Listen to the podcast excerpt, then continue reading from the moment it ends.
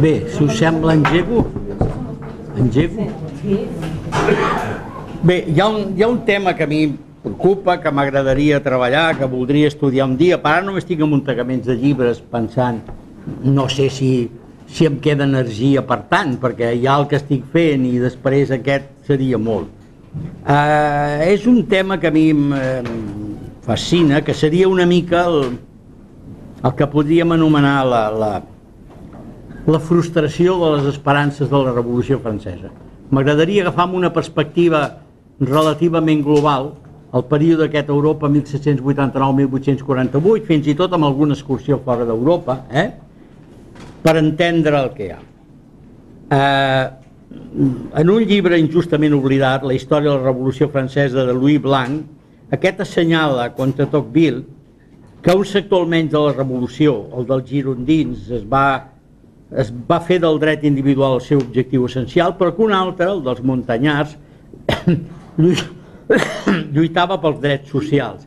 I diu Louis Blanc, aquestes dues concepcions, lluny de ser contradictòries, eren de natura de completar-se l'una a l'altra i contenen conjuntament tots els elements de la veritat. Diu Louis Blanc, no es va trobar aleshores el punt precís en què s'harmonitzen però és que la revolució, al cap i a la fi, no era el punt d'arribada de l'esperit humà. Eh, lamentablement, això que ell deia que havia de passar, eh, que els que eh, lluitaven pels drets humans i els que lluitaven pels drets socials trobessin un punt d'equilibri, no va passar mai. Eh, no va passar mai. Eh, hi havia més que això, hi havia més que els Montanyart, hi havia tot un seguit de veus que pretenien una transformació social radical, alguna prou anterior a la revolució, Morelí havia sostingut a la Basiliada o les Illes Flotants, un poema heroic publicat el 1753, que tots els mals socials tenien el seu origen en la dura, la insensible propietat i que no hi havia reforma possible si no s'atacava aquest problema amb un codi de la natura que determinés que res no pertany en propietat a ningú, exceptuant els objectes d'ús personal, que tot ciutadà ha de ser mantingut i ocupat pel compte del públic i que tots tenen l'obligació de contribuir a la utilitat pública segons les seves forces i les seves capacitats. Perquè veieu les coses estranyes que passen de vegada, les formes com idees d'aquestes, diguem, subversives perviuen, corren, corren de vegades subterrànies, resulta que hi ha una curiosa traducció de fragments de la Basilíada feta per Antoni Volvena el 1908, en una tirada de 52 exemplars. Eh? O sigui que, que en sigui feliç propietari d'un vol dir que ho conec, però que no és fàcil. Si busqueu allò a la Viquipèdia al Volvena trobareu que us diu que és un senyor que va traduir el Quixot al català i que va traduir no sé què més, alguna altra cosa d'aquestes al català. Eh? O us el presentarà com el editor, eh? editor en un sentit no, no purament eh, publicador, si voleu que ho diguem així, d'unes sèries de clàssics catalans. Però més enllà d'això, Volvena fa coses com traduir uns trossos de, de la Basilíada i posar-hi una nota que diu que eh, aquest filòsof pertanyia a un reduït cercle de pensadors que actuaven al marge de la cultura acadèmica oficial, difonent subterràniament idees socials que s'adreçaven només a un petit nombre de lectors i que, llegeixo literalment, troben encara endarrerit el nostre segle progressiu.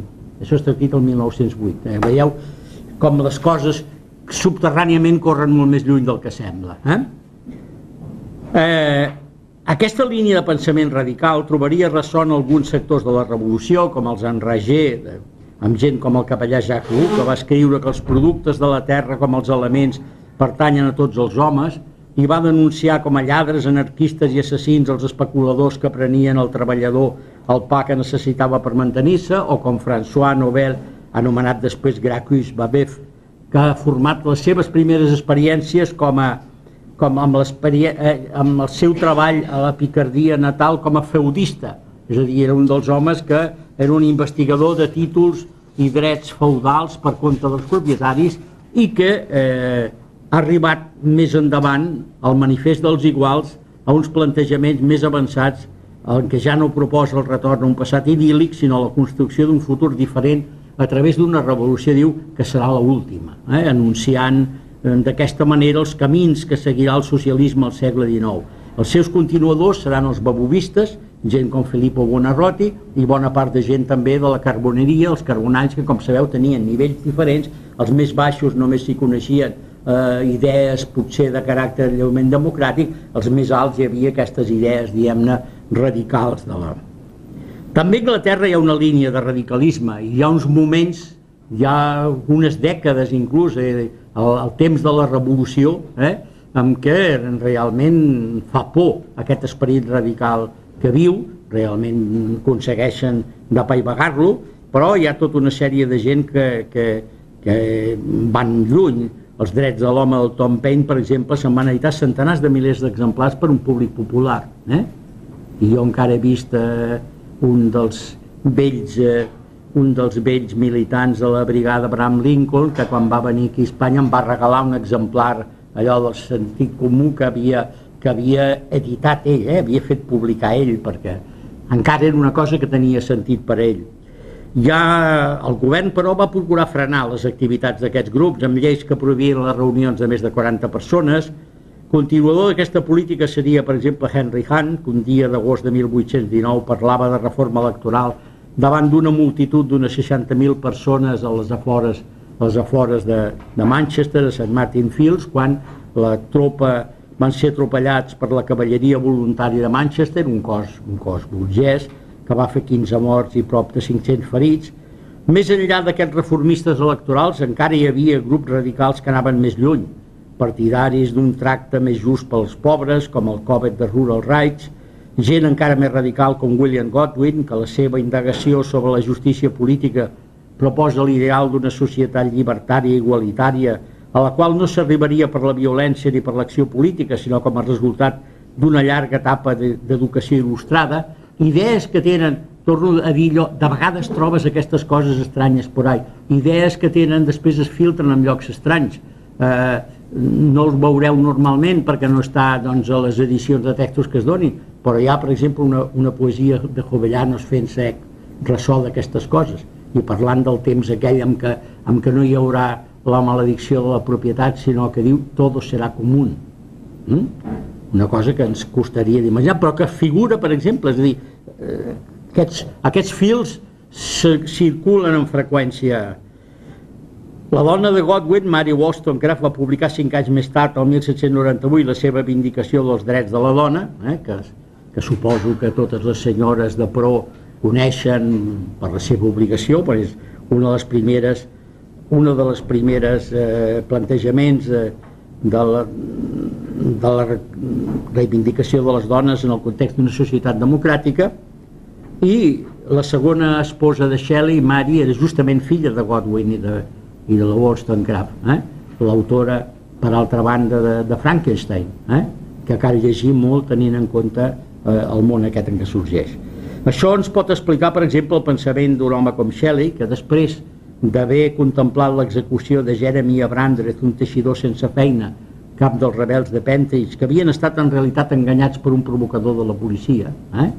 i un provocador sol, va escriure el 1819 una nova lletra per l'himne nacional anglès dedicada a la llibertat i una cançó als homes d'Anglaterra on denunciava l'explotació de que eren objecte i els incitava a la rebel·lió.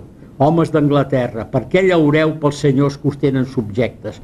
Per què teixiu amb tant d'esforç les robes dels vostres tirans? Per què alimenteu, vestiu i cuideu del bressol fins a la tomba aquests paràsits ingrats que veurien no sols la vostra suor sinó la vostra sang? La llavor que sembreu, un altre la cull. La riquesa que trobeu, un altre se la queda. La roba que teixiu, un altre la vesteix. Les armes que forgeu, un altre les empunya. Les notes que la seva esposa Mary Shelley va escriure anys més tard per aclarir-nos aquests versos diuen que el poeta creia que era inevitable un enfrontament armat entre les dues classes de la societat i es posava de tot cor al cantó del poble.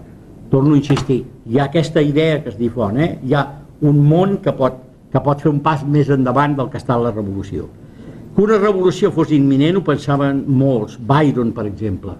Byron refusava sentir-se membre de la societat en què vivia, i vaig estar entre ells però mai no vaig ser un d'ells, eh?